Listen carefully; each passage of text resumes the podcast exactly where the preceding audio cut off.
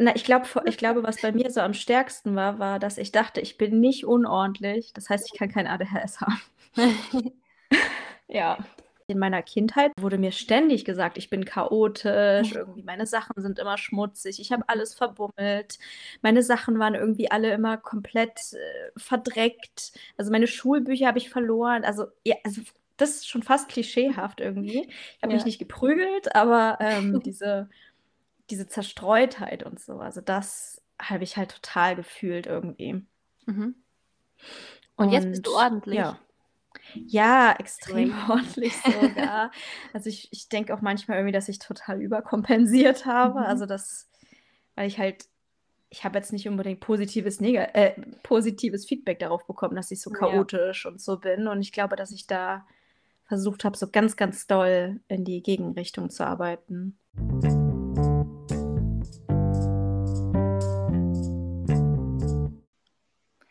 Hallo und herzlich willkommen zu einer neuen Folge Kunterbunt sein. Heute ist die Charlotte mit am Start. Hallo. Hi.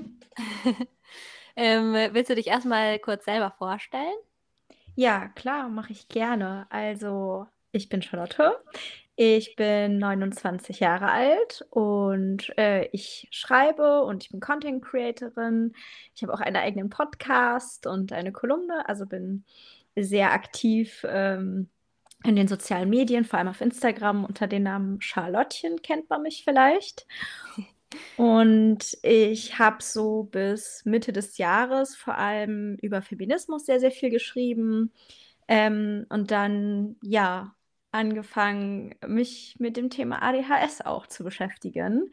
Ähm, aus persönlichen Gründen, äh, weil ich, ähm, ja, selber äh, festgestellt habe, vor nicht allzu langer Zeit. Ich habe ADHS.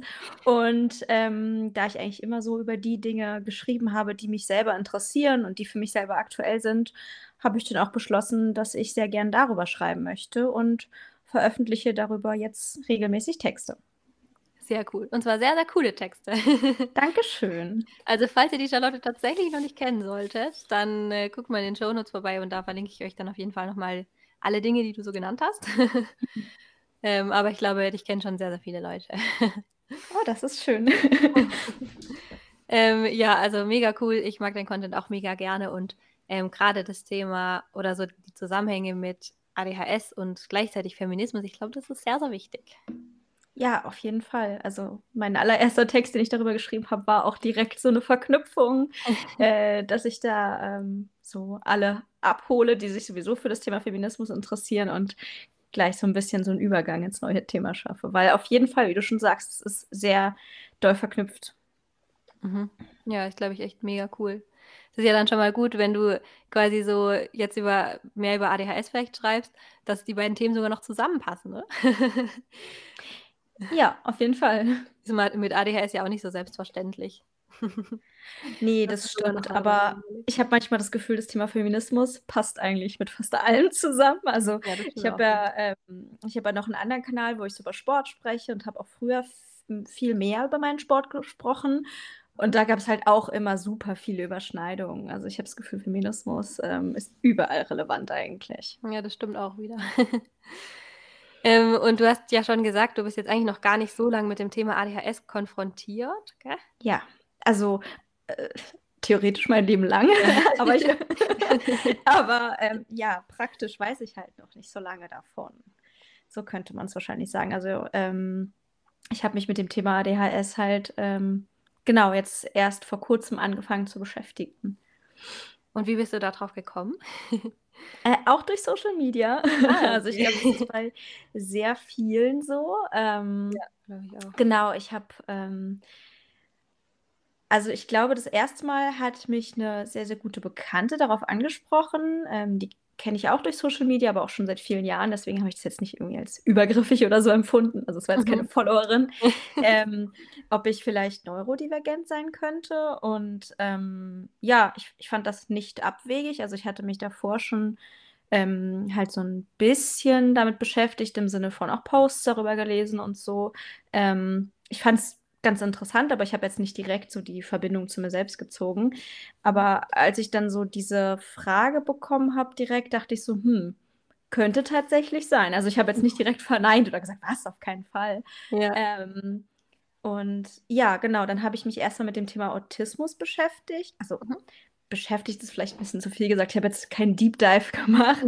Ich habe, ähm, ja, ich glaube, ich habe ein oder zwei Bücher darüber gelesen und so ein bisschen im Internet halt recherchiert.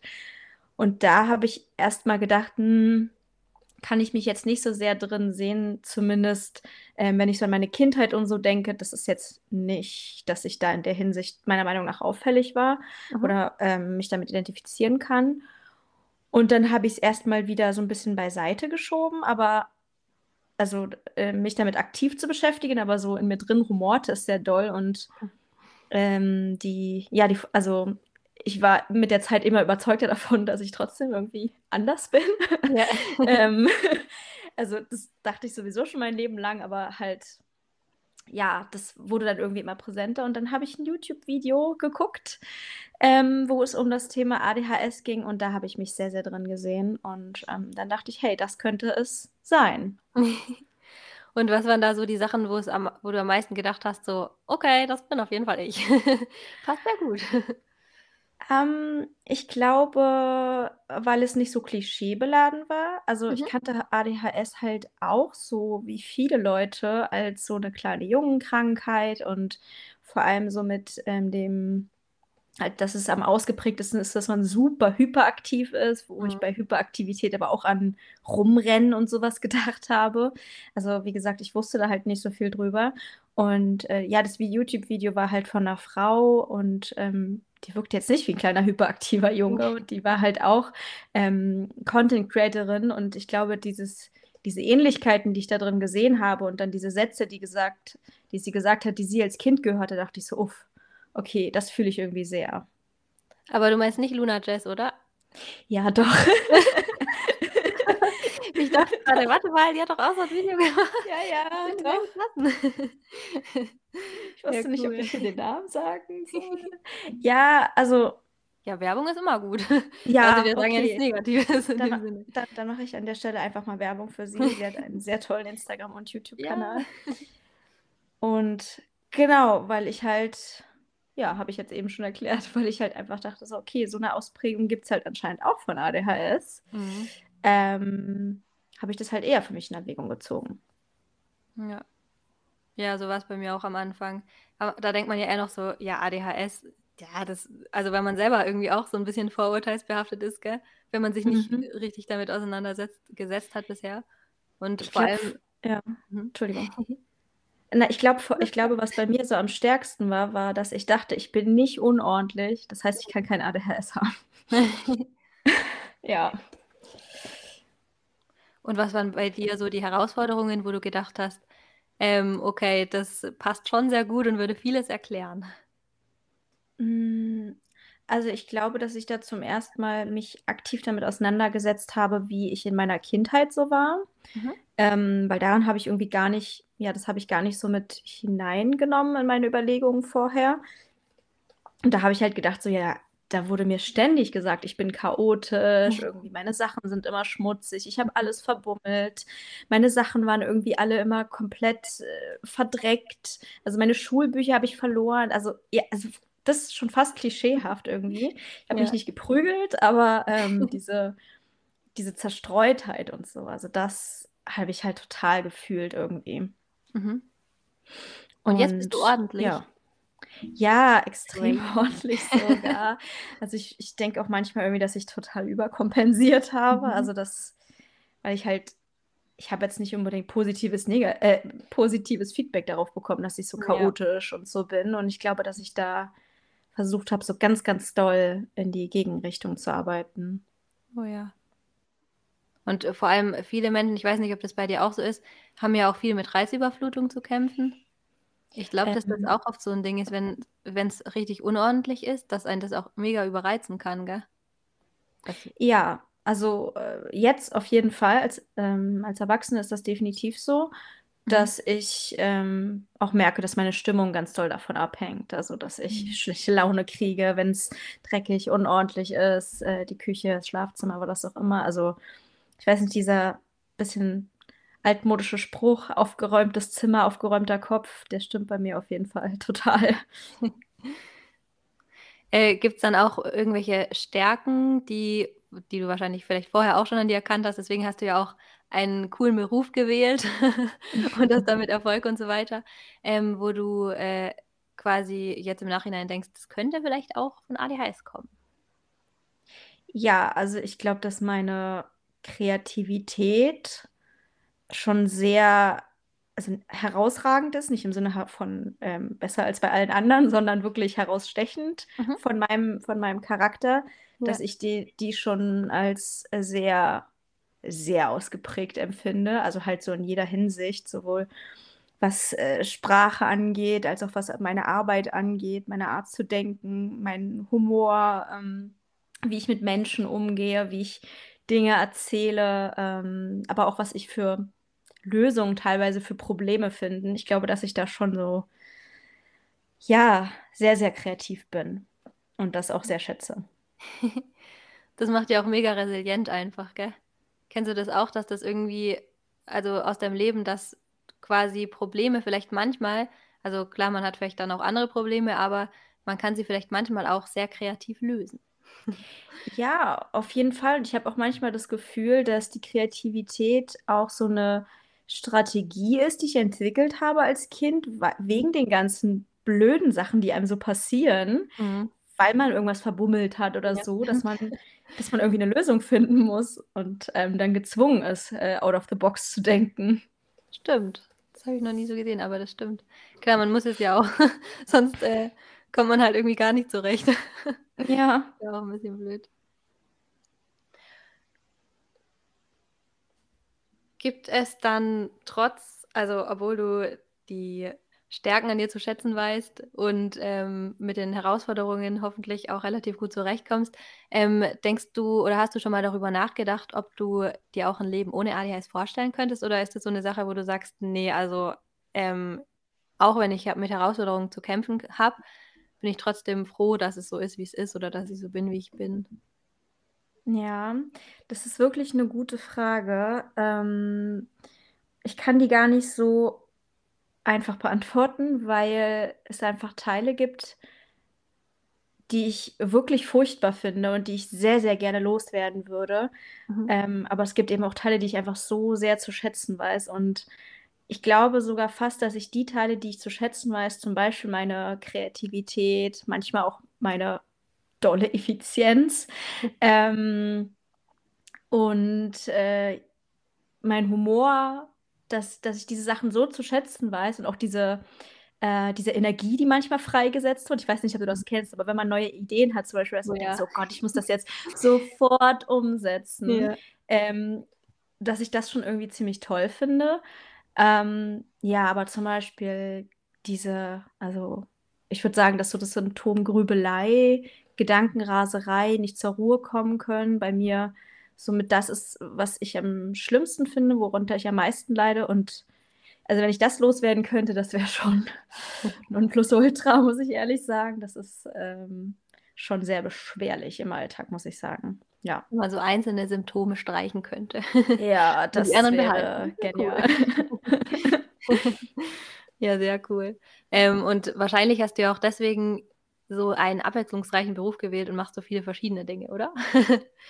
Mit Äh, ja, jein. Ähm, also, würde ich schon sagen also, ich habe manchmal so 'n bisschen Probleme mit der Formulierung „Beruf gewählt“, weil also, nicht nicht nicht jetzt von dir aus, Ja. sondern, ähm, auf auf äh, auf mich bezogen, weil ich nicht das Gefühl habe, diesen Beruf gewählt zu haben, sondern, ähm, einfach keinen anderen Beruf hätte machen zu können. Also, es ist so Ja. ich hatte so viele Probleme in so vielen Jobs, also halt in, ähm, Anstellungsverhältnissen. Und, ähm, ja, also, ich fand das so schwierig, mit Vorgesetzten klarzukommen. Ich Mhm. fand das so schwierig, mich an s bestimmte Vorgaben zu halten, die ich zum Beispiel auch oft Quatsch fand einfach. Und ich war wirklich einfach unglücklich in allen Jobs, die ich je hatte. Und, ähm, die Selbstständigkeit, da bin ich so 'n bisschen reingerutscht, sage ich Mhm. jetzt mal. Also, das war gar nicht der Plan. Ähm, sodass ich eher so im Nachhinein sagen würde: „Oh, Gott sei Dank, dass es mich dahin verschlagen hat“, weil das war ähm, auch wenn ich das gar nicht gewusst habe, als ich das begonnen habe, das Beste, was mir hätte passieren können. Also der Job hat quasi dich gefunden. Ja, ehrlich gesagt schon, weil das Witzige ist, ich habe meinen Instagram-Kanal, ähm, ich habe den gemacht, weil ich meine Sportvideos teilen wollte und habe Mhm. einfach nur so irgendwann mal gedacht, ach, ich könnte ja auch mal Texte schreiben und habe dabei nicht aktiv darüber nachgedacht, dass ich ja eigentlich mein ganzes Leben mir schon gewünscht habe, zu schreiben und Ja. vom Schreiben vielleicht auch irgendwann zu leben zu können. Also das ist ganz komisch, ähm, dass ich das nicht aktiv geplant habe, im Endeffekt aber dann daraus kam, ja, bei einer Sache, die ich mir eigentlich immer so gewünscht habe. Das ist ganz skurril irgendwie. Also war das auch so ein ganz intuitives Vorgehen, was eigentlich gar nicht so Total. geplant war, aber dann halt einfach so entstanden ist, oder? Ja, mein Gefühl hat mich irgendwie immer in die richtige Richtung gedrängt und am Ende war es dann so, oh, okay, das war gut.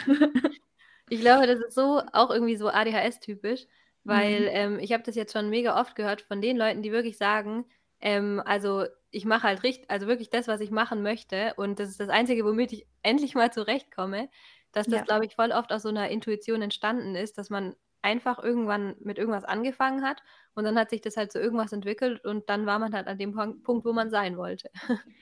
Total. Also das trifft auf so viele Lebensentscheidungen bei mir zu. Ich habe bei ganz vielen Sachen das Gefühl, das war gar keine aktive Entscheidung, sondern Mhm. mein Bauchgefühl hat mich da so hingetragen, irgendwie peu à peu. Ich habe nie so einen konkreten Plan gehabt, sondern irgendwie ist dann alles immer so passiert. Aber wahrscheinlich ist dieses passiert das, was mein Gefühl mir einfach immer gesagt hat. Und ähm, ja, das hatte anscheinend oft recht. Ja, ich glaube auch. Ich glaube, das, was oft so als impulsiv negativ konnotiert ist, ist vielleicht Mhm. manchmal, ga- also manchmal schon, also gerade so, also bei mir zumindest. Aber ähm, manchmal ist es, glaube ich, auch was richtig Schönes, wenn man einfach mal quasi nicht immer nur an die negativen Dinge denkt, sondern einfach mal denkt, ach, ich mache das jetzt einfach mal. Und dann können halt auch richtig, richtig wertvolle Sachen daraus entstehen.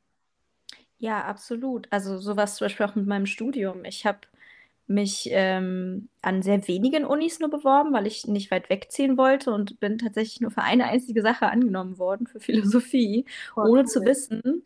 Ich wusste nicht, was Philosophie ist. Ich habe einfach Ja. irgendein Fach ausgewählt Mhm. ähm, bei der Bewerbung, hatte keine Ahnung, was Philosophie ist. Und ja, paar Jahre später dachte ich so, oh, okay, das Beste, Mega was mir hätte passieren können. Ja, ich weiß auch nicht. Mega spannend. Ja, und ich glaube, Ja. die Sachen, wo man dann auch spontan sagt, ach, das mache ich jetzt mal, ähm, die dann nicht passen, da ist man, glaube ich, auch Mhm. relativ gut drin zu sagen, okay, so, also nach kurzer Zeit, nee, das ist nichts. Ja, genau. Ja Stimmt. dann Äh, ich bin halt auch natürlich dann dran geblieben, weil es mir gefallen hat, sonst. Ja. Und ich glaube, ähm, stell dir mal vor, jemand hätte vor, oder wann hast du ungefähr angefangen mit Instagram und allem? Ähm, ich glaube 2019. Also vor drei Jahren, oder? Ja, ja, genau. Also da habe ich noch nicht so regelmäßig was gemacht, aber da habe ich äh, schon öfter, ja, also einigermaßen regelmäßig. Nicht so wie jetzt, aber ja. Crazy. Ähm, und stell dir mal vor, jetzt hätte vor drei Jahren dir jemand gesagt, okay, jetzt mach dir mal einen Plan, dass du jetzt dahin willst, wo du jetzt gerade bist. Ne Hättest du das dann never. genauso gemacht? Nee, allein schon die Vorstellung, mir einen Plan zu machen, hätte Ja. mich davon abgehalten, weiterzumachen. Wirklich, ich hab, mein Freund hat mir so oft schon gesagt, mach dir doch mal, mach dir doch mal, äh, was sagt er nicht Finanzplan, sondern mach dir doch mal ähm, ähm, einen Businessplan. Und ich Mhm. denke jetzt mal so, auf gar keinen Fall. Das ist das Schlimmste, was ich mir Ja. vorstellen kann. Wirklich, das finde ich so langweilig. Mega. Ähm, ich mag einfach dieses, ja, gucken, Das ist ja das Tolle daran, gell? Ja. Was man in einem Mhm. Angestelltenverhältnis jetzt meistens nicht leben könnte, einfach zu sagen, ach, ich habe jetzt eine neue Idee, ich mache jetzt einfach mal irgendwas Neues wieder oder Mhm. Total. komplett neu oder Und keine es, es gibt ja auch einfach tausend Details in der Selbstständigkeit, also die du, ähm, für die du dich entscheidest oder wo du sagst, ich möchte es lieber so, ich möchte es lieber so haben. Und das Mhm. müsste man ja alles absprechen mit einem Vorgesetzten und immer Mhm. erklären, warum. Und ich könnte, glaube ich, in 50 bis 80 Prozent der Fälle nicht sagen, warum ich mich für eine Sache entscheide, Ja. außer mein Bauch sagt, es ist richtig so. Mhm. Also, Oh, ja. Ja. Schon auch sehr wertvoll. Ich glaube, das können auch viele Menschen mit ADH äh, ohne ADHS gar nicht so. Ähm, und Mhm. ich glaube, dass das sogar was ist, was manche vielleicht so 'n bisschen bewundern, ähm, die quasi mit 'ner Entscheidung oft so kopfmäßig hängen bleiben bleiben und, Mhm. ähm, klar, das kennt man ja selber auch, dass man, äh, irgendwie mega viel Gedanken hat und gar nicht mehr weiß, wo man überhaupt angefangen hat, drüber nachzudenken. Aber quasi 'ne Entscheidung aus'm Herz heraus zu treffen, ist ja auch für viele Menschen nicht so leicht. Ja, Und absolut, mutig genug zu absolut. sein, es einfach mal zu entscheiden sozusagen.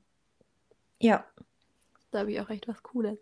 Und, äh, was ich dich noch fragen wollte bezüglich den Jobverhältnissen, ähm, Mhm. also, ich meine, das habe ich auch schon mega oft gehört, dass dann viele sagen: „Ich bin grade so mit den Vorgesetzten und, ähm, mit dem Angestelltenverhältnis einfach gar nicht zurechtgekommen.“ Ja. Ähm, hat sich das bei dir dann irgendwie so typisch geäußert, dass du wirklich, also, sage ich mal, wahrhaftige Konflikte hattest?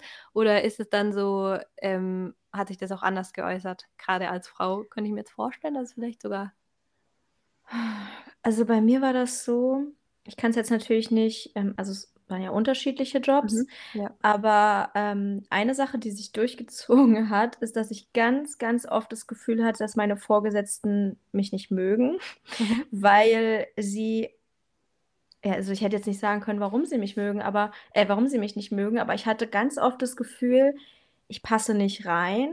Mhm. Ich mache nicht das, was die sich vorstellen. Ich bin irgendwie sozial nicht so auf der Wellenlänge, beziehungsweise, das, was die sich vorstellen. Und Mhm.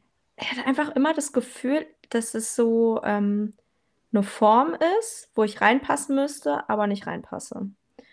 Und, ähm ja, also, ich ich glaube, ich kann auch nicht wirklich kreativ und effizient sein, wenn mir die Inhalte keinen Spaß machen oder ich die Inhalte sogar als sinnlos empfinde und wenn ich das Gefühl habe, ich müsste alles absprechen, weil dann dann dann schaltet mein Gehirn irgendwie aus. Keine Ahnung. Also, ich kann einfach nicht kreativ innerhalb von 'ner von 'ner ganz kleinen Box nur sein. Ich muss dann sozusagen 'n Gesamt ich muss 'n Gesamtkonzept für mich haben, so wie jetzt zum Beispiel auf meinem Kanal. Aber ich kann nicht innerhalb von 'ner Vorgabe dann irgendwie kreativ sein. Ich weiß nicht, das geht irgendwie einfach nicht bei mir. Oh, das kenne ich mega. Wenn jetzt jemand sagt: „Jetzt, ähm, finde mal dazu 'ne Idee.“ Mhm. Ich manchmal so: „Okay, ich bin der unkreativste Mensch der Welt, mir fällt einfach nichts dazu ein.“ Und, äh, Ja. bei wenn ich irgendwie selber komplette Freiheit habe, dann sprudelt's aus mir raus wie sonst was. Ja, das ist, glaube ich, auch tatsächlich dann dieses Interessengebundene, ne? Dass Mhm. du einfach das Gefühl hast: Ja, „Wenn's stimmt. mich nicht interessiert, warum soll ich da auch nur Mühe, Energie reinstecken? Möchte ich nicht.“ Ja, mega. Ja. Aber du hast jetzt quasi nicht die Konflikte offen ausgelebt oder so? Es gibt ja auch, äh, Mhm. viele, die dann sagen: „Okay, ich habe da halt wirklich richtige Konflikte immer gehabt und bin halt in dem Sinne gar nicht damit klargekommen, weil ich halt weil's einfach irgendwie voll viel Streit gab oder sogar Mhm. Rechtsstreits oder so was.“ Äh, ne, dafür bin ich viel zu ängstlich. Ich habe, große Angst vor Autoritäten, also, wirklich schlimme Angst vor Autoritäten oder Leuten, von denen ich meine, sie hätten 'ne Autorität. Mhm. Ähm, ja, ich nenne mich immer selber so 'n bisschen passiv-aggressiv. Das ist, glaube ich, auch das, weswegen viele Vorgesetzte mich nicht mochten, weil sie das gefühlt haben, Mhm. ähm, dass ich passiv-aggressiv bin, aber ich hätte jetzt nie offen irgendwas kritisiert. Ich habe das dann so ja, man hat es sozusagen, glaube ich, mir angemerkt, aber ich habe es nicht gesagt. Ja. Ja, also, die Konflikte waren dann häufig eher so: „Ja, okay“ „ich glaube, es passt nicht mit uns, vielleicht suchst du dir lieber 'n anderen Job.“ Das war dann der Konflikt, dass ich am Ende gekündigt wurde. Ja. Crazy. Ja, sehr spannend. Weil ich glaube, viele denken ja: „Okay, jetzt mit 'nem Job nicht klarzukommen oder mit, sage ich mal, Autoritäten nicht klarzukommen, selber vielleicht so 'n Mhm. Freigeist zu sein und sagen: ‚Ich brauche da meine Freiheit und ganz viel Selbstbestimmung.‘“ Ähm, denkt man vielleicht manchmal nicht, wenn jemand von sich aus vielleicht, weiß ich nicht, häufiger den Job wechselt und es innerlich voll spürt, aber es jetzt Mhm. nicht äußerlich irgendwie klar sichtbar ist für jeden, gell? Und da Ja. das ja bei Frauen vielleicht eh in der Gesellschaft eher so anerzogen ist, sage ich jetzt mal häufig, nicht bei allen zum Glück, ähm, dass ähm, dass man das gar nicht so zeigen kann, ist das vielleicht grade bei Frauen ja auch häufiger so, gell, dass das dann eher 'n innerlicher Kampf ist, als 'n Ja, den vielleicht jeder sieht. absolut. Absolut. Also, die Wut war bei mir immer da, in sehr, sehr vielen. Jobs, auch berechtigterweise. Also, ich wurde auch teilweise sehr schlecht behandelt.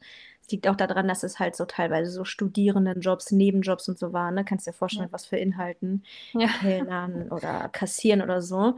Mhm. Ähm, wo dann die Vorgesetzten selbst oft sehr zu unzufrieden sind. Mhm. Aber, äh, ich ich hätte jetzt ich habe trotzdem gekuscht immer. Ich habe alles Mhm. gemacht, was er mir gesagt hat. Ich habe innerlich rebelliert und ich war innerlich wütend und fand alles doof und habe alles kritisiert in mir drin, aber ich hätte mich nie getraut, es zu zeigen, weil, ähm, ja, weil ich halt, ich bin nicht konfliktscheu, sondern ich habe Angst vor Konflikten. Mhm. So ist es eher. Also vor allem mit Autoritäten. Und ich kann mir äh, sehr gut vorstellen, dass das auch was damit zu tun hat, dass ich eine Frau bin. Also ich wurde jetzt nie dazu ermutigt, wütend zu sein und laut meine Meinung zu äußern. Das kann ich wirklich nicht sagen. Ja. Dann wärst du halt auch nicht mehr brav und süß gewesen. Eben, eben. Und das ist halt schlecht. Ja, das war jetzt, vor allem das war ich ja sowieso schon nicht. Ich war ja sowieso schon nicht süß, weil ich ja eh schon eine laute Lache habe und äh, kleckere und überall gegenrenne. Also, Das ist doch voll Ja. süß. naja. Wenn ich so, wenn ich so ein verpeiltes Kind hätte, das, ich glaube, ich würde dann immer lachen. wäre vielleicht fies, aber ich fände es, glaube ich, total süß. ja. Aber es wäre halt nicht äh, leistungsorientiert, in dem Sinne perfekt. nicht leistungsorientiert und nicht, nicht dieses.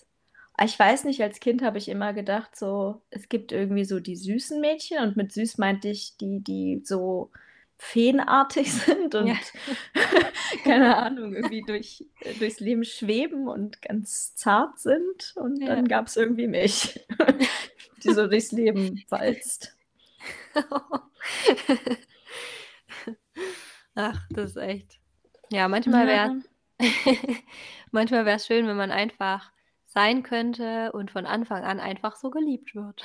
Ja, das, das wäre ganz wunderbar. Gibt es dann Eigenschaften, die du in deinem Leben ähm, irgendwann angefangen hast zu lieben und wo du aber weißt, dass die irgendwie früher einfach als nicht so toll bewertet wurden, obwohl sie eigentlich vielleicht besondere Stärken sogar von dir sind?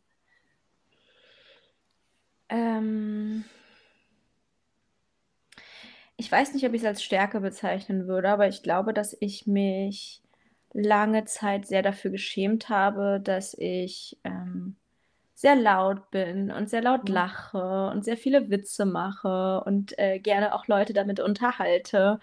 Ähm, äh, es fanden jetzt nicht alle so toll und ähm, ich wurde auch öfter schon darauf hingewiesen, ob ich nicht etwas stiller sein könne und so. Mhm. Und da habe ich mich schon sehr für geschämt und inzwischen finde ich es, keine Ahnung, ich finde es inzwischen eigentlich total schön. Also Ja. mir äh, gefällt das inzwischen sehr gut und ich finde das sehr sympathisch an mir selbst, diese, ähm, ähm, ich weiß nicht, wie ich es nennen soll, aber diese natürliche Freude, die daraus spricht, irgendwie so, Ja. keine Ahnung, inzwischen finde ich das sehr schön. Man braucht halt die richtigen Leute, die das an Ja. einem schätzen. Absolut, absolut. Ja, das kenne ich auch. Oder ähm, mir passiert es auch häufig, wenn ich dann in so einer losgelösten Stimmung bin, dass ich dann aus Versehen auch irgendwie Grenzen überschreite von anderen und es nicht merke und auch nicht absichtlich, was für Mhm. mich dann irgendwie noch witzig ist und mein Humor trifft, aber den von anderen halt leider nicht. Und das ist dann manchmal auch äh, ziemlich verletzend für einen selber, also für den anderen natürlich auch, klar, Mhm. aber für einen selber halt auch, weil man ja eigentlich nur man selber war und irgendwie anstecken wollte oder irgendwie was gefühlt hat und die andere Person halt Mhm. irgendwie nicht. Und dann, dann irgendwie voll in so ein Fettnäpfchen getreten ist oder so. Ja, wahrscheinlich einer der Gründe, warum man auch oft maskt, ne? Damit sowas Ja. nicht passiert. Mhm. Ja. Und ich glaube, deswegen ist es auch so ähm, wichtig, dass man auch weiß oder ja, wo man genug Vertrauen hat, um vielleicht die Maske auch abzulegen, gell? Mhm, auf jeden Fall.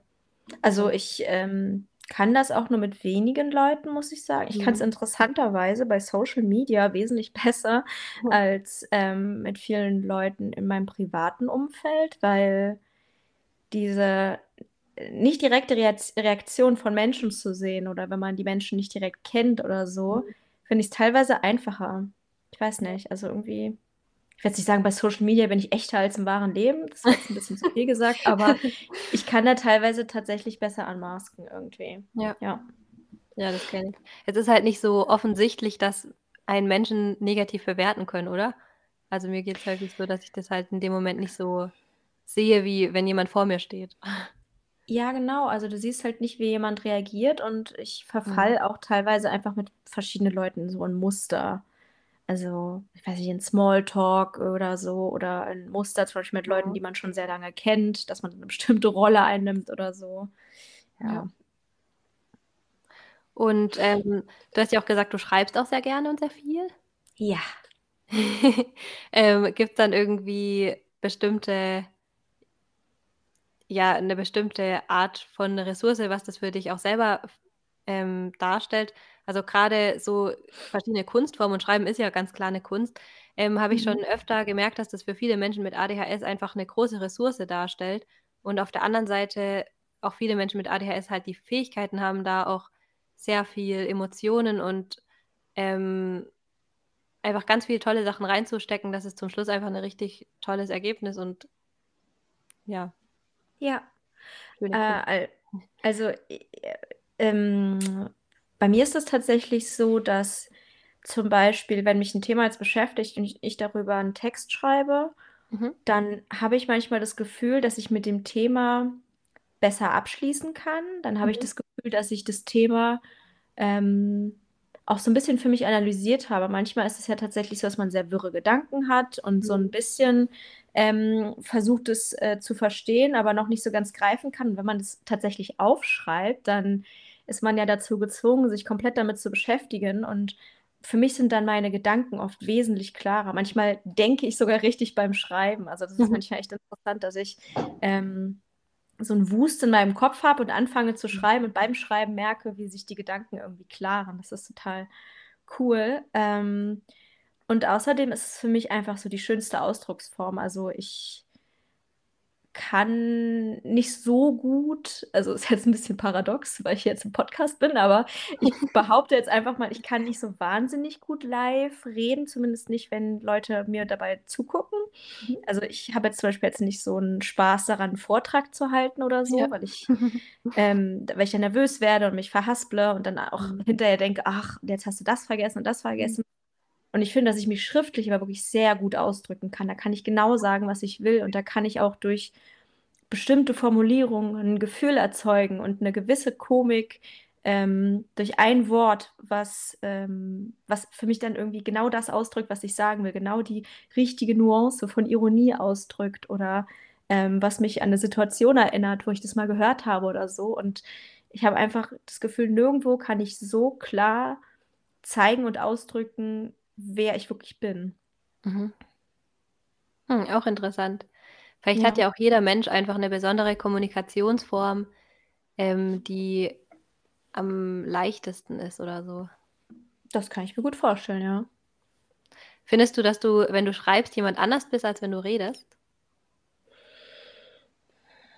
Ja, ich glaube also, hm, vielleicht nicht jemand anderes, aber ich denke mal, dass es auf jeden Fall Unterschiede gibt.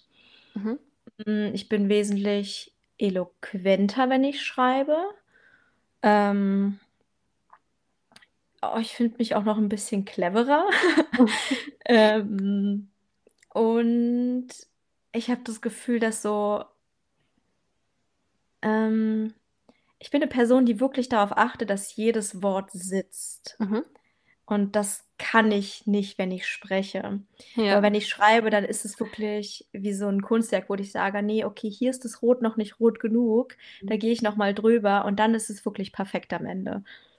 Cool. Und ich glaube, diese Art von Perfektion, die ich mir jetzt vielleicht wünsche und vorstelle, habe ich beim Reden nicht unbedingt.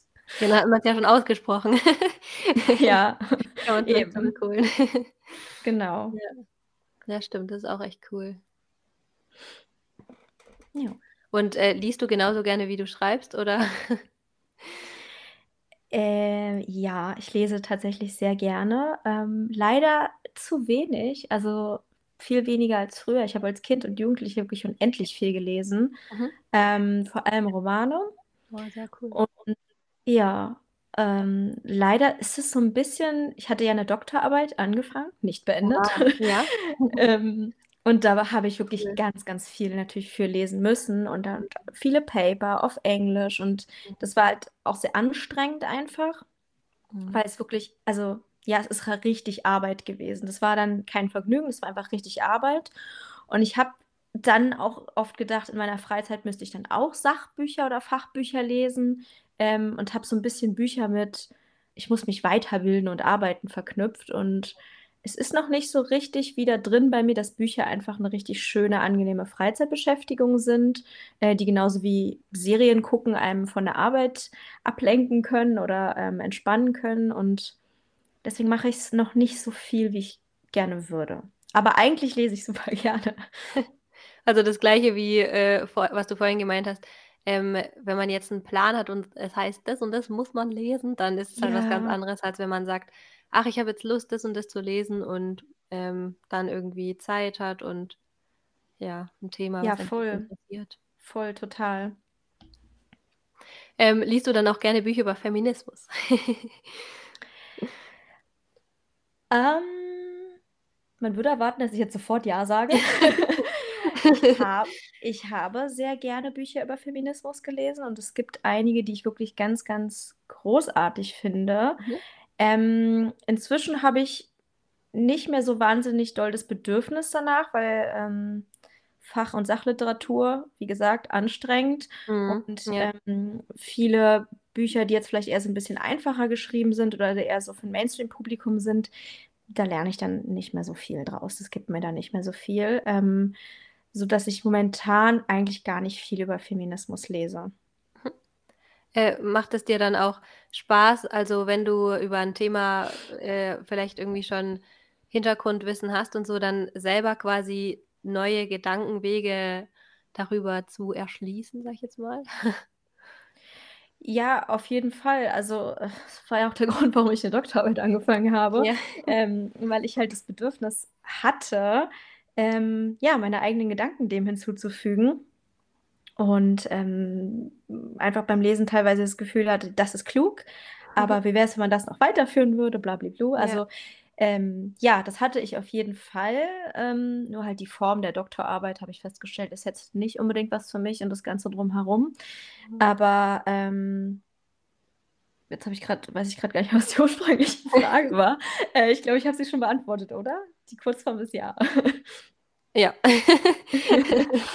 ja. Äh, kennst du das auch? Also eine Sache, die ich immer mega gerne mache, ähm, ist so, äh, in Gedanken meine eigenen Grenzen sprengen. Wenn ich so, ich liebe es so gedanklich an so eine Grenze zu kommen, wo ich denke, ich komme irgendwie mit meinen eigenen Gedanken nicht mehr weiter. Und dann darüber nachzudenken und irgendwann ähm, alles, was ich denke und zu denken weiß, irgendwie umzu drehen und neu zu verbasteln, bis ich irgendwann denke, so, jetzt macht alles wieder Sinn, weil ich irgendwie mit irgendeinem Thema an meine eigene Grenze gekommen bin. Kennst du das? Oh. ähm, es klingt sehr nach Struktur.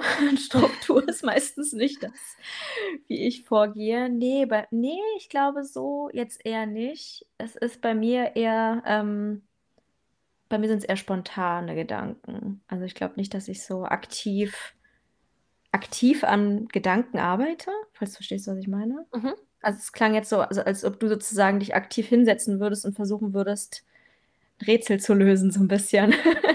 nee, das jetzt nicht, sondern zum Beispiel, ähm, wenn man so auf Stimulationssuche ist und denkt so, ach, irgendwie brauche ich was Neues, Herausforderndes. Und dann ah. denkt man, ach, jetzt, und dann kommen einem so richtig konfrontative Themen. Ich meine, mhm. es gibt ja auch Leute, die sagen, ich würde mich jetzt nicht freiwillig mit Feminismus oder irgendwelchen Themen der Ungerechtigkeit beschäftigen, weil das würde mich traurig machen oder das mhm. würde mich emotional halt negativ mitnehmen. Und ähm, bei mir ist es oft so, dass genau solche Themen, dass ich das richtig cool finde, wenn die mich richtig ähm, mit meinen Grenzen, äh, wenn ich mich mit meinen Grenzen konfrontiere und dann quasi meine Welt auf den Kopf stellen kann dadurch, weil es ja hm. manchmal auch sehr stimulierend wirkt. Weißt du, was ich meine? Ja, ja, ja, ich weiß, was du meinst. Ähm, ich würde sagen, aktuell nicht. Ähm, in meinem Studium hatte ich aber sehr, sehr viele solcher ähm, Momente und Phasen auf jeden Fall. Also ähm, bei mir war es halt immer so, dass ich irgendwie immer ein aktuelles Thema hatte. Also in meinem mhm. Studium habe ich mich wahnsinnig intensiv mit dem Thema Veganismus und Tierethik auseinandergesetzt und ich mhm. konnte da einfach nicht genug bekommen. Ähm, aber da war es nicht so, dass ich jetzt meine eigenen Grenzen sozusagen sprengen wollte, sondern dass ich dachte, ich muss alles über dieses Thema wissen. Ich muss alles konsumieren, alles inhalieren und von rechts nach links drehen, ähm, bis ich dann an 'nem Punkt war, wo ich irgendwie gesättigt war. Mhm. Und dann kam Feminismus. Also, so ist es eher bei mir. Wie so 'n Hyperfokus, aber über Mhm. längere Zeit. Ja, ich glaube, 'n Hyperfokus kann ja auch über 'ne längere Zeit oder vielleicht Ja. gibt's manchmal auch viele kleine Hyperfokus in einem großen Thema. Ja. Ähm, hat es dann vielleicht auch was mit deinem Gerechtigkeitssinn zu tun, dass solche Themen immer sind? Ich denke schon. Also, ich ich weiß ich weiß nicht, irgendwie habe ich immer direkt das Gefühl, als würde ich mich irgendwie so herausstellen, wenn ich sage, ich habe 'n großen Gerechtigkeitssinn, als ob ich irgendwie toller wäre als andere Menschen, als ob andere Menschen keinen Gerechtigkeitssinn hätten. Ähm, aber ich würde schon sagen, dass der bei mir sehr ausgeprägt ist und auch immer ausgeprägt war, Mhm. dass ich aber jetzt zum Beispiel vor meinem Studium nicht so viel Wissen hatte, dass ich da irgendwie mich aktiv mit beschäftigen konnte. Da war's eher so 'n, äh, diffuses Gefühl. Mhm. Und in meinem Studium habe ich halt angefangen, mich mit, ähm, moralischen Themen auseinanderzusetzen, mit moralisch relevanten Themen. Und da ist der halt total entfacht worden. Also, ich hatte halt auch Seminare, ähm, wo es zum Beispiel um Armut ging. Und das hat mich teilweise so fertiggemacht irgendwie. Ähm, also, so im Sinne von: „Welche Pflichten haben wir gegenüber Ländern, die ärmer sind?“ Und was wir da für Texte gelesen haben und so. Und ich ich habe mich danach so schäbig gefühlt und ich und und und hatte so 'ne Wut auf die Welt irgendwie auch. Und ja, ich weiß nicht, vielleicht würde jeder sich so fühlen, der in so 'nem Seminar sitzt, aber auf jeden Fall habe ich. Ich glaube, es gibt auch Menschen, denen ist es wahrscheinlich ganz egal. Das ja, das kann gut sein. Also, mich hat es immer sehr, sehr stark in meinem Herzen getroffen irgendwie, wenn irgendwas moralisch einfach falsch war. Mhm. Ja. Hast du das Gefühl, das ist so 'n bisschen angeboren oder ist das eher, ähm, weil du dann manch oder gibt's vielleicht Situationen, wo du dich selbst in deinem Leben auch ungerecht behandelt gefühlt hast und das vielleicht so 'n bisschen oder denkst du, das bei vielen Menschen mit ADHS auch einfach angeboren? Schwer zu sagen. Ich weiß nicht, vielleicht wär's 'n bisschen unwissenschaftlich, wenn ich jetzt einfach behaupten würde, dass es angeboren ist. Ich habe jetzt kein Paper dazu oder Es keine nur um dein Quelle. Gefühl. Ja. Ähm, ich würde sagen, dass es bei mir schon immer so war, aber zusätzlich gab es unfassbar viele Momente in meinem Leben, wo ich mich ungerecht behandelt gefühlt habe und die haben das noch mal massiv verstärkt, sagen Mhm. wir's so. Und genau solche Menschen braucht man. Ja, Ja, ich wollte nämlich auch noch sagen, ähm, es heißt ja noch, nur wenn man 'n guten 'n starken Gerechtigkeitssinn hat es gibt bestimmt auch Leute, die haben starken Gerechtigkeitssinn, aber das heißt ja noch lang nicht, dass man auch was tut. Ja, auf jeden Fall. Gell? Das stimmt. Aber ich glaube, das ist echt wichtig und ich glaube, es gibt schon sehr, sehr viele Menschen, die das nicht, sage ich mal, tangiert, wenn wenn die was angucken und ich glaube, dass ja dann vielleicht auch grade die Emotionen da 'ne wichtige Rolle spielen, oder?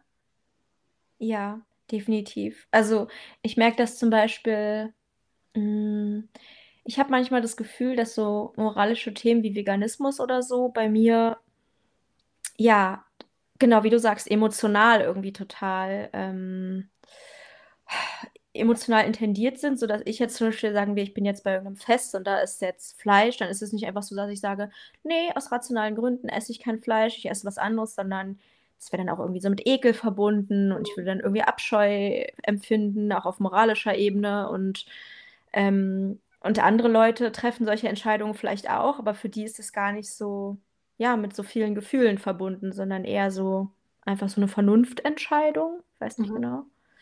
Ähm, und bei mir ja, bei mir ist es halt total also, bei bei mir ist alles jede Entscheidung ist emotional. Also, ähm, und deswegen diese halt auch ganz doll, ja. Und gibt's dann bestimmte Sachen, grade was das Thema Feminismus und vielleicht ja sogar im Zusammenhang mit ADHS angeht, die dich irgendwie jedes Mal besonders wütend machen oder wo du denkst: „Da müssen wir jetzt endlich mal 'ne Veränderung in der Gesellschaft sehen?“ Ja, also, bei Feminismus ist das jedes Thema.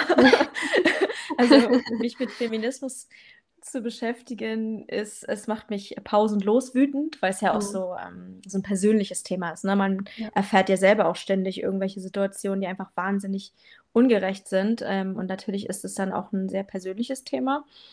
Hm, in Bezug auf ADHS ist es, glaube ich, sehr offenkundig, was das Problem ist. Also, ich meine, so Stichwort, ähm, unterdiagnostiziert. Ja. Ähm, weiblich gelesen, weib, also, nee, weiblich sozialisierte Personen sind halt immer noch wahnsinnig unterdiagnostiziert. Mhm. Ähm, und das hat halt eben auch den Grund, dass Klischees herrschen mhm. und dass ähm, kleine Mädchen anders sozialisiert werden, dass man kleinen Mädchen eben nicht billigt, laut zu sein und rund zu rennen und ähm, ja, diese Symptome möglichst, äh, möglicherweise auch auszuleben, so wie es vielleicht Jungen machen würde, die man noch dazu ermutigt. Mhm. Und das ist ja furchtbar. Also ich kann aus eigener Erfahrung sagen, nicht zu wissen, dass man ADHS hat, ist einfach furchtbar. Und das ja. ist ein Problem, wenn eben ja Frauen und weiblich sozialisierte Personen ähm, diese Möglichkeit irgendwie gar nicht erst bekommen, weil man das bei ihnen nicht sieht oder keine Ahnung, Psychiater und Therapeuten sagen, nö, ihre Grundschulzeugnisse sind überhaupt nicht auffällig, es kann gar nicht sein. Ja. Und dann gibt es ja auch noch die, ähm, und das sind ja, glaube ich, auch vorwiegend ähm, Frauen, ähm, die dann eben einfach gar nicht von der hyperaktiven Variante betroffen sind und es einfach noch viel zu viel Vorurteile gibt, als dass man ähm, sieht, hey, das ist jetzt vielleicht nicht hyperaktiv, aber es hat halt trotzdem ähm, mit Herausforderungen zu kämpfen oder so. Weil man halt ja. immer ähm, nur, oder weil es ja so auch so, so, dieses Klischee ist eben vom hyperaktiven Menschen mhm. mit ADHS. Ja, oder wo sich die Hyperaktivität dann irgendwie anders zeigt, ne? Ja, ja innerlich. Oder ja. innerlich oder wo die Hyperaktivität nicht als Hyperaktivität gesehen wird. Also ja. ich weiß nicht, also ich glaube mich zu erinnern, dass in bei der Diagno äh, bei der Diagnostik waren irgendwie auch so Fragen dabei, ob man mal beim Schulleiter gelandet ist in der Grundschule. Irgendwie, oder ja. irgendwie sowas, meine ich mich okay. zu erinnern. Und da dachte ich auch so, echt? Das ist eine oh Frage. Oh ja. Also, keine Ahnung, das ist so. Ja, das stimmt. Das ist echt eine mega blöde Frage. Statistisch gesehen werden Mädchen wahrscheinlich eher seltener beim Schulleiter landen, ja. weil sie schon von klein auf eingebläut bekommen, dass sie ja keinen Ärger machen sollen, dass sie angepasst und süß und ruhig sein sollen. Ja. Ja, und ähm, wenn die hyperaktiv sind, dann zeigt sich das dann vielleicht, indem sie auf ihrem Stuhl die ganze Zeit rumrutschen oder mit dem Bein wippen oder, ne, also es kann, gibt ja verschiedene Formen der Hyperaktivität. Es muss ja nicht ja. rumrennen und sich prügeln beim Schulleiter landen sein. Ja. Ja, das stimmt. Oder ähm, ob es ähm, heißt, das Kind ist eigentlich ganz ruhig und wenn es nach Hause kommt, ähm, kann es einfach nicht mehr, weil es halt einfach so anstrengend war, das die ganze Zeit zu verbergen. Mhm, ja. Also das sieht halt keiner in der Schule und sicherlich auch nicht der Schulleiter. Ja, ich weiß nicht, ob ich meinen Schulleiter mal gesehen habe in der Grundschule. Also. ja. ja. Und mich regt es auch immer so auf, wenn ich dann so Sätze höre wie, naja, ähm, Jungen sind häufiger betroffen von ADHS als Mädchen oder so, wo ich mir so denke, mhm. ja, ähm, betroffen sein und wie viele Menschen diagnostiziert sind, ist halt echt noch ein großer Unterschied. Also. Mhm. ja, auf jeden Fall. Äh, ich frage mich auch manchmal bei den Zahlen, die man so kennt, wie viele Menschen ADHS haben, mhm wie groß die Dunkelziffer wohl ist, weil ich kann mir vorstellen, dass die echt gigantisch hoch ist. Mhm. Also, ja, besonders bei Frauen halt. Also, ich meine, es ist ja jetzt auch auffällig, ähm, dass jetzt zum Beispiel ich weiß nicht, ob ich einfach in 'ner Bubble bin und deswegen es mir so vorkommt, Mhm. aber dass sich viele weibliche Content CreatorInnen, ähm, outen, dass sie ADHS haben, darüber mehr sprechen und so und, ähm das ist ja schon auffällig, wie lange das scheinbar dauert, ne? Viele sind irgendwie 30 oder noch älter und das ganze Leben lang ist das anscheinend nicht aufgefallen. Das ist schon ziemlich krass. Ja, das stimmt. Ja. Und nicht nur das, ähm, ich habe mal, ich weiß gar nicht mehr wann genau, da habe ich eine Folge mit dem Flo hochgeladen und der, ähm, bei dem war das sogar relativ stereotypisch ausgeprägt. Der hat sogar gemeint, er war, hat eigentlich so voll in das Bild gepasst und trotzdem hat es keiner erkannt. Das hat mich dann auch, fand ich auch crazy dass äh, selbst äh, wenn es eigentlich total stereotypisch ausgeprägt ist, mhm. ähm, irgendwie auch manchmal unterm Radar durchfällt sozusagen.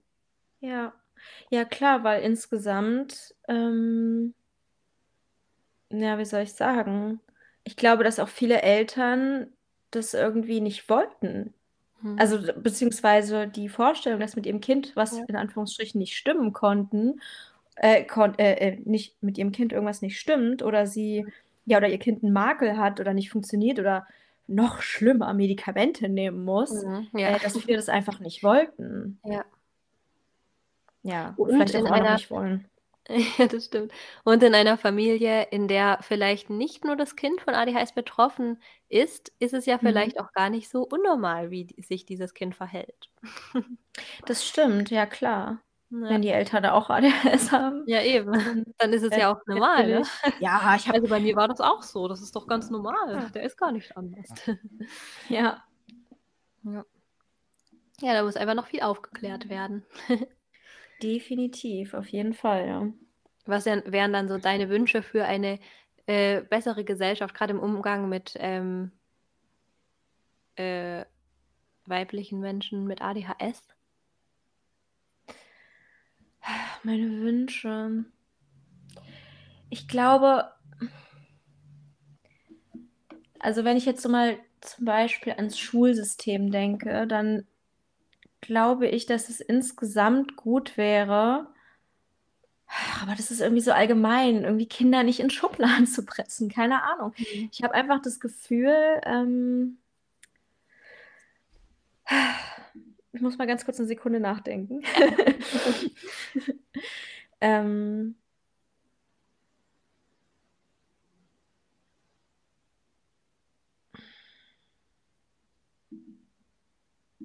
Also, ich glaube, was ich mir insgesamt wünsche, ist natürlich wesentlich mehr Wissen und Aufklärung und wahrscheinlich auch, ähm, einfach mehr Wissen bei LehrerInnen, bei PädagogInnen, auch halt, was den neuesten Stand der Wissenschaft angeht. Einfach, dass Leute aufhören, ähm nach Wissen zu handeln, was irgendwie, keine Ahnung, aus den 90ern stammt. Also, Mhm. betrifft nicht mal nur PädagogInnen und LehrerInnen, sondern teilweise halt auch einfach PsychiaterInnen und TherapeutInnen, dass einfach viel mehr also, dass es mehr Forschung braucht, vor allem auch an weiblich, äh, sozialisierten Menschen, Frauen, Mädchen. Ähm, ja, dass es einfach viel, viel mehr Wissen und Forschung braucht und dann ganz allgemein irgendwie, dass dass nicht alle Menschen gleich sind, dass nicht alle Menschen gleich funktionieren, nicht alle Menschen gleich lernen. Dass Mhm. zum Beispiel, ähm, so Vorstellungen wie, die Kinder müssen in der Schule ruhig dasitzen, für AD Menschen mit ADHS furchtbar ist. Also, ich meine, wie sehr hätte es mir geholfen, wenn ich einfach da malend oder strickend hätte sitzen können? Das das wäre ja schon das hätte schon geholfen. Also, es ist jetzt so 'ne kleine Sache, aber dass einfach so mehr Wissen darüber herrscht, dass, ähm dass man Leute nicht irgendwie so, ja, in Schubladen presst oder sagt, ähm deine Art und Weise, ähm, führt nicht dazu, dass du erfolgreich wirst, Mhm. ähm, sondern dass es halt verschiedene Wege gibt, um zu lernen, um um erfolgreich zu sein, um, ja, ein 'n guter Mensch zu werden. Weiß es nicht. Es ist sehr allgemein, was ich grade sage, aber, ähm Ja, eigentlich, Ja. einfach, äh, diese Barrierefreiheit, oder? Ja, Ja. stimmt. Barrierefreiheit, Empathie, Mhm. ähm, äh, sowieso, äh, 'ne Sache, die gut wäre. Mhm. Also, ja. Ja, es gibt einfach so eingefahrene Sichten auf alles Mögliche, wie die Dinge sind, wie man zu sein hat. Und genau dadurch werden halt einfach Chancen verwehrt, was ja irgendwie wieder total sinnlos ist, weil, klar, ähm, natürlich ist es fraglich, dass man immer von allen erwartet, leistungsfähig zu sein. Aber selbst Mhm. wenn man's mal aus dem Blickwinkel sieht, dass man denkt: „Ich will, dass jeder leistungsfähig ist“, dann, ähm, wären ja die Menschen leistungsfähiger, wenn man sagen würde: „Hey, Mhm. dann lasse ich's halt auf ihre Art und Weise, äh, das Ganze machen.“ Selbst wenn man aus der Ja. Leistungs äh, ähm, äh, betrachten würde, wäre das ja ganz sinnvoll eigentlich. Ja, auf jeden Fall. Also, das gilt ja nicht nur für die Schule, das gilt ja auch für Jobs. Also, wenn man Ja. da barrierefreier wäre, wenn man da den Menschen mehr Möglichkeiten geben würde, freier zu arbeiten, im Homeoffice zu arbeiten, ähm, mit, ähm, Zeiten zu arbeiten, die nicht irgendwie so rigide 9 to 5 sind, weißt du? Wenn wir einfach mehr Mhm. mehr Freiheit hätten, wenn man den Menschen einfach sagen würde: „Hey, das ist die Aufgabe, die erledigt werden muss und wie du das machst, ist deine Entscheidung. Und Ja. ne, du musst nicht, ähm, 5 Stunden in 'nem Zoom-Me Meeting sitzen oder 5 Stunden, äh, in 'ner Konferenz sitzen, wo du still sein musst. Ähm, und du musst auch nicht, äh, 8 Stunden auf diesem Stuhl sitzen, obwohl du davon eigentlich nur 5 arbeitest.“ Also, Ja. das sind ja alles Dinge, die man ändern könnte und wie du sagst, das würde ja auch zu mehr also, nicht zu mehr Leistung, sondern das würde ja zu 'nem besseren Arbeitsergebnis einfach Ja. führen, wenn man die Menschen freier, ähm arbeiten und, ähm, Ergebnisse erzielen lassen würde. Ja, Ja. und zu viel weniger Krankheit, Mhm. psychischen Erkrankungen und was weiß ich nicht alles, einfach weil man immer denkt, in ein Bild reinpassen zu müssen, genau so das machen zu müssen. Aber eigentlich schlussendlich viel mehr kostet's nur viel mehr Energie. Man hat Mhm. schlechteres Ergebnis wahrscheinlich, viel mehr Frust und so, weil man denkt: „Eigentlich muss ich's doch auf die Art und Weise machen können. Warum geht es dann nicht?“ Ja, Mhm. falls halt nicht meine Art und Weise ist Ja. und so weiter. Ja, absolut. Ist das für dich auch eine von den Sachen, ähm, die der Grund sind, ähm, warum die späte Diagnose so 'ne große Sache war, dass man halt vor der Diagnose immer das Gefühl hatte, ähm, irgendwie passe ich nicht rein und man s darf's ja nur auf die Art und Weise tun? Ja, zu 100 %. Also, ich muss wirklich sagen, als ich die Erkenntnis also, die Erkenntnis war bei mir halt vor der Diagnose. Mhm. Äh, ich war mir auch einfach zu 100 % sicher, es ist ADHS, ähm, noch bevor ich die Diagnose hatte. Und diese dieses ähm, diese Erklärung für das gesamte Leben, die sich auf einmal so die ganze Biografie rollt sich auf einmal vor einem aus und man denkt so: „Mein Gott, ja, das ist der Grund für diese Situation, für diesen Job, für das, ähm, was ich da erlebt hatte.“ Und natürlich, man sucht vorher den Fehler immer bei sich selbst. Man denkt: „Warum schaffe ich es nicht“ ganz banales Beispiel, aber ich habe wirklich an vielen Kassen gearbeitet, Mhm. leider. Kein schöner Job. Viel viele Kassenjobs, die ich hatte. Ich weiß nicht, ob ich jemals 'ne Kasse hatte, die gestimmt hat. Einfach, weil ich nicht dazu in der Lage bin. Ich kann es einfach nicht mich über Stunden darauf konzentrieren. Es ist so Mhm. langweilig und trivial. Es wie gesagt, sie hat nie am Ende gestimmt.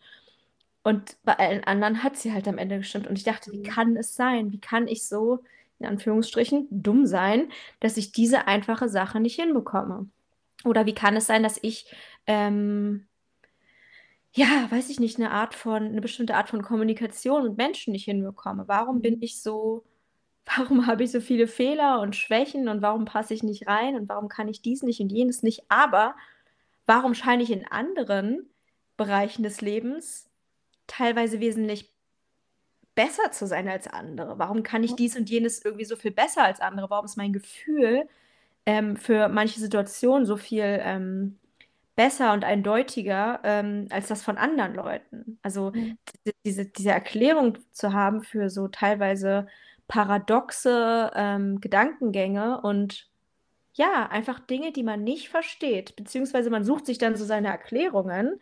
Ich bin halt seltsam, ich bin halt 'n Freak, aber das ist ja eigentlich keine Erklärung. Das ist ja eigentlich nur sich selbst fertigmachen. Ja, ja. Ähm, und dann ist halt diese Erkenntnis so so eine Erleichterung, als ob man zum ersten Mal klar sehen würde.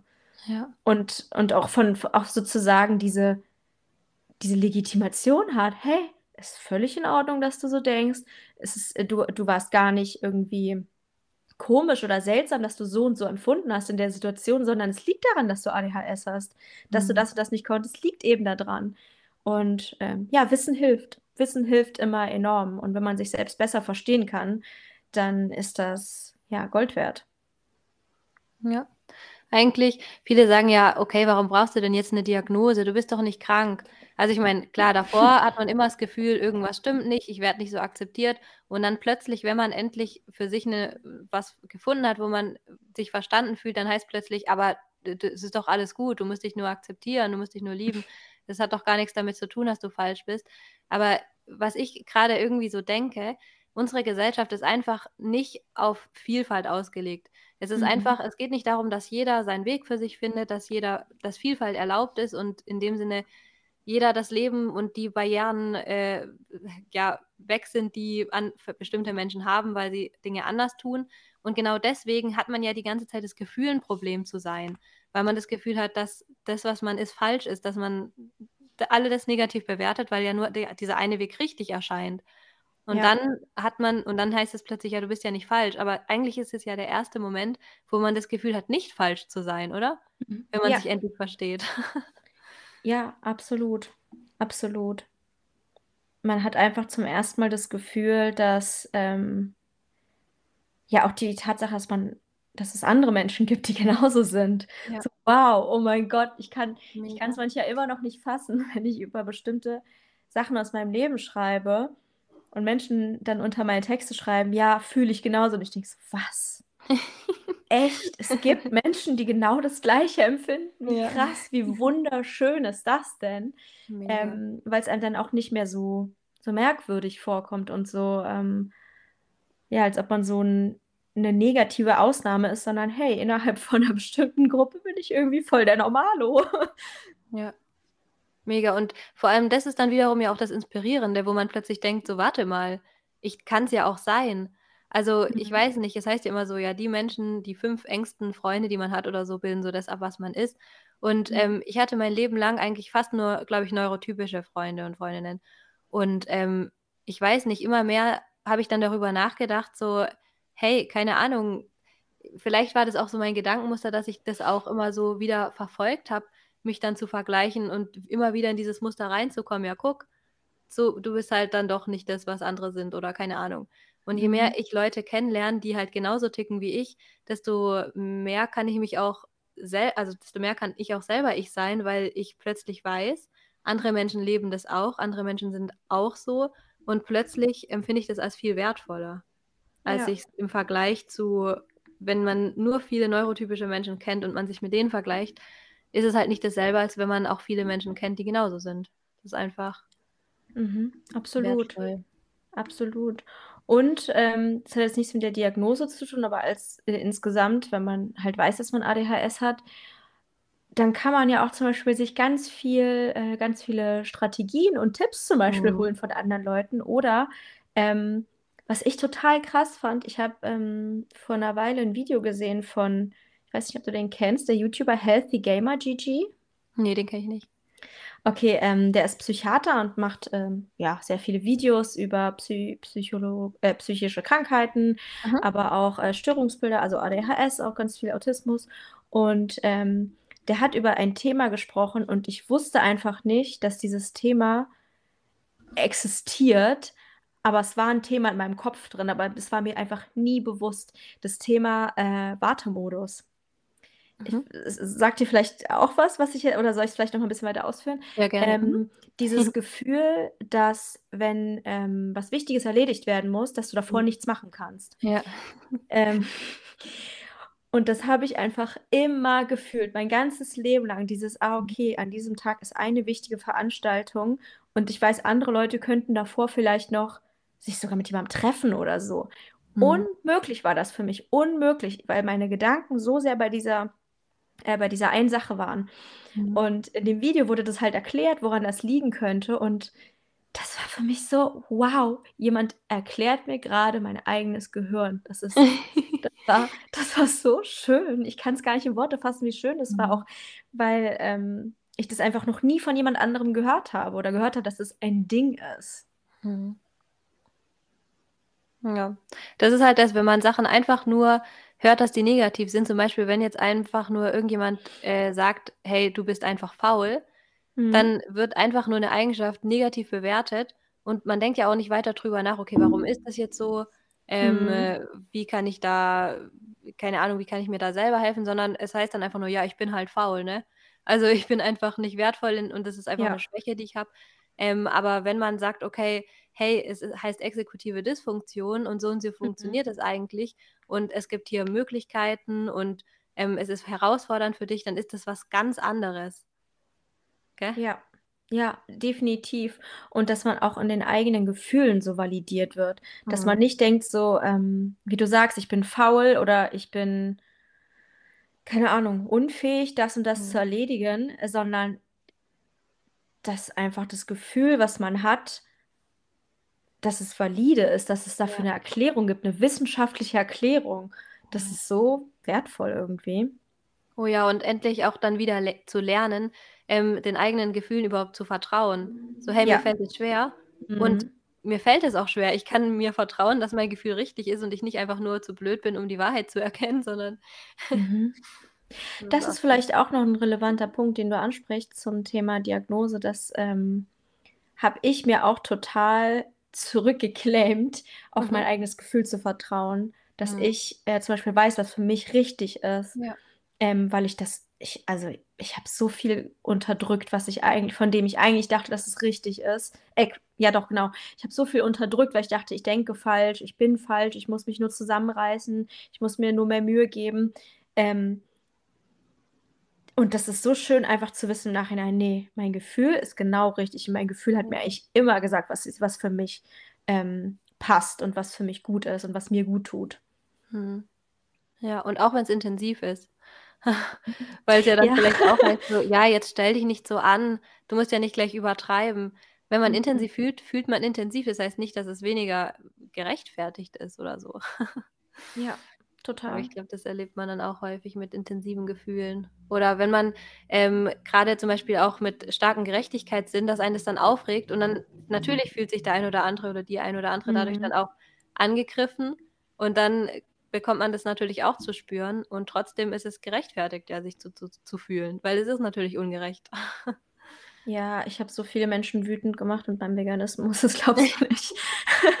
also nicht nur, nicht nur Menschen im Internet, sondern auch Freunde von mir und Familie, die einfach das so beschissen fanden, dass ich nicht nur vegan war, sondern dass ich dann auch noch gesagt habe, warum ich vegan bin und warum es mhm. richtig ist, vegan zu sein. Mhm. Ja. ja. Ja. Manchmal nicht so leicht in unserer Gesellschaft. nee, ähm, ich, ja, wie soll ich sagen, ähm, irgendwie unterscheide ich immer zwischen dem, was ich als moralisch richtig empfinde und zwischen dem, dass ich nicht der Meinung bin, dass man einzelne Leute dafür fertig machen soll, ja. alles richtig zu machen. Also sind für mich irgendwie zwei verschiedene Dinge. Ähm, ich finde, man kann der Meinung sein, dass eine Sache richtig ist und trotzdem muss man nicht mit dem Finger auf diese Person zeigen und zu sagen, okay, du bist falsch, weil du das noch nicht richtig machst. So, darum geht es bei Moral auch nicht, dass man sich Leute äh, aussucht und sagt, du musst das, das, das und das anders machen, weil ja, gibt genug Sachen, die ich auch noch nicht richtig mache. Ja. Ja, das habe ich äh, mit, als ich letztens mit dem Paartherapeuten gesprochen habe, das ist so, eine, so ein richtiges Learning, was ich daraus nehme und das jetzt immer jedem erzähle, ähm, wenn es so um Kritik geht, ähm, dass zum Beispiel, wenn man jetzt irgendwie voll den Gerechtigkeitssinn hat oder so und in dem mhm. Moment darüber erzählt, wie ungerecht das ist, dann ist das ja einfach, ein, einfach nur ein Bedürfnis, was man damit auslebt, weil man das einfach mhm. erzählen will und weil man das fühlt und weil man da Raum für braucht. Und ähm, mhm. ähm, trotzdem hat die andere Person, und das ist ja genauso, also ich erlebe auch häufig Kritik in Situationen, die vielleicht gar keine Kritik sind oder so, ähm, hat man manchmal nicht das, bewertet man das nicht, oh, die Person hat das Bedürfnis, das zu erzählen, sondern oh Gott, die Person kritisiert mich. Und mhm. dann ist die Situation nicht mehr das, was er ist, sondern es ist einfach nur noch negativ. Und das ist, glaube ich, häufig einfach so ein richtiges Missverständnis und ein Problem mhm. in solchen ähm, Konversationen. Und gerade wenn man dann halt noch intensiv fühlt, ist es vielleicht noch viel extremer, dass eine Person sich erst recht angegriffen fühlt und das als was interpretiert, was es gar nicht ist oder so.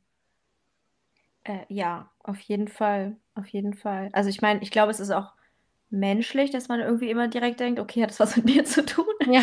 ähm, aber klar, in manchen Momenten ist es halt einfach, vielleicht vor allem bei Leuten, die ADHS haben und äh, gerne sehr übersprudeln, wenn, sie, mhm. wenn ein Thema sie interessiert, ja.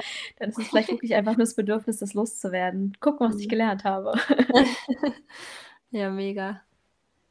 Ja, sehr cool. Ich habe auch schon wieder ganz viel gelernt jetzt. Durch dich. Oh. Oh, schön. Ähm, jetzt, jetzt in der Podcast-Folge. ja, klar. oh, schön. Ich glaube, ich habe zum Beispiel gemerkt, dass ich noch nicht ganz ähm, das richtig alles hier ausspreche, weil du hast ja zum Beispiel vorhin gesagt, ähm, Frauen und weiblich sozialisierte Menschen. Das sage ich mhm. noch nicht. Und das finde ich so. Mhm. schlecht, dass ich das noch nicht sage. Das, da muss ich mich jetzt noch ein bisschen reinlesen, weil ich finde das sehr gut, wie du das sagst, muss ich sagen. Und ich habe gerade gedacht, ja. da muss ich noch ein bisschen was dazulernen. Ja, es ist ein bisschen akkurater. Ja, das, das sind stimmt. ja tatsächlich diese ganzen, diese sexistischen Sachen, mit denen wir groß werden, die betreffen ja, ja zum Beispiel auch nicht-binäre Menschen, die aber auch so ja. als Mädchen behandelt wurden als Kinder. Deswegen ist das noch ein bisschen korrekt ausgedrückt. Also wenn man jetzt quasi ähm, klar, wenn man jetzt zum Beispiel LehrerInnen sagt, also ich, das mhm. versuche ich auch, dass ich immer die weibliche und die männliche Version nehme.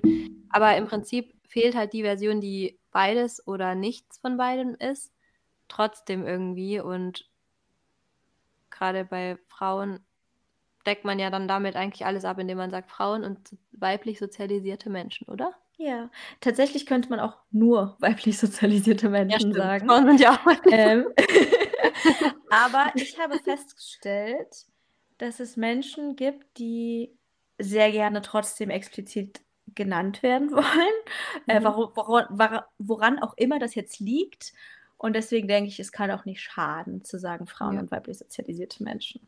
Ja. Ja, weil eigentlich bezieht sich ja, wenn man jetzt über Frauen in dem Sinne redet, bezieht sich das ja auf das soziale Geschlecht in dem Sinne. Äh, ja, genau. Daher, stimmt. Hm, logisch. Gibt es noch irgendwas, was du den ZuhörerInnen heute mitteilen möchtest oder was du noch aufm Herzen hast oder was zu kurz kam oder irgendwas? Ähm, vielleicht die Ermutigung, wenn man das Gefühl hat, man könnte ADHS haben, ähm, sich tatsächlich damit zu beschäftigen, weil ich weiß, dass man sehr schnell Angst hat, dass man sich irgendwas einredet, dass es doch nicht sein kann und so weiter. Und ich glaube, es ist einfach wirklich gar nicht falsch oder schlimm, wenn man sich einfach erst mal damit beschäftigt. Und es ist nicht mal schlimm, wenn man 'ne Diagnostik macht und sich dann herausstellt, man hat keine ADHS, aber Mhm. ich glaube, dass alle Menschen, die sich gerne damit beschäftigen möchten und das sich vermuten, das definitiv machen sollten und das, ähm, sich nicht davon abhalten lassen sollten, dass sie vielleicht denken: „Nein, ich bilde mir das nur ein“ oder „das ist jetzt nur 'n Trend und ich erkenne mich darin jetzt nur wieder, weil ich die Person so sympathisch finde“ oder so, sondern wenn ihr das Gefühl habt, ihr möchtet das, dann geht dem nach, beschäftigt euch damit, ähm, weil diese Zweifel, die kenne ich nämlich auch sehr gut und ich bin trotzdem sehr froh, dass ich mich damit beschäftigt habe. Mhm. Ähm, und jetzt, ja, an dem Punkt bin, wo ich jetzt bin. Das hört sich gut an. Ja. Und selbst wenn man's nicht hat, wenn man sich mit was beschäftigt, was Positives draus ziehen kann, ist ja trotzdem wertvoll, ne? Vielleicht wird man dann im Verlauf, äh, feststellen, dass es was anderes ist, Ja, aber genau. schaden Ja, kann es definitiv nicht. Also, ähm, ja. Und selbst wenn man gar kein ADHS hat und es auch nicht vermutet, ist es trotzdem gut, sich mit dem Thema zu Das auch, das auch. Also, ja, beschäftigt euch damit, egal wer ihr seid.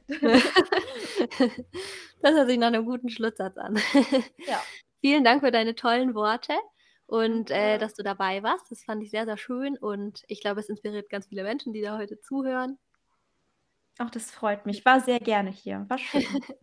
Und, äh, genau, wenn ihr Lust habt, die Bücher zu lesen, die die Charlotte schon geschrieben hat oder die Kolumne oder den Podcast zu hören, dann guckt unten in die Shownotes und dann könnt ihr euch gleich die nächste Folge anhören, nämlich die von Charlottes Podcast. Bis zum nächsten Mal. Tschüss. Tschüss.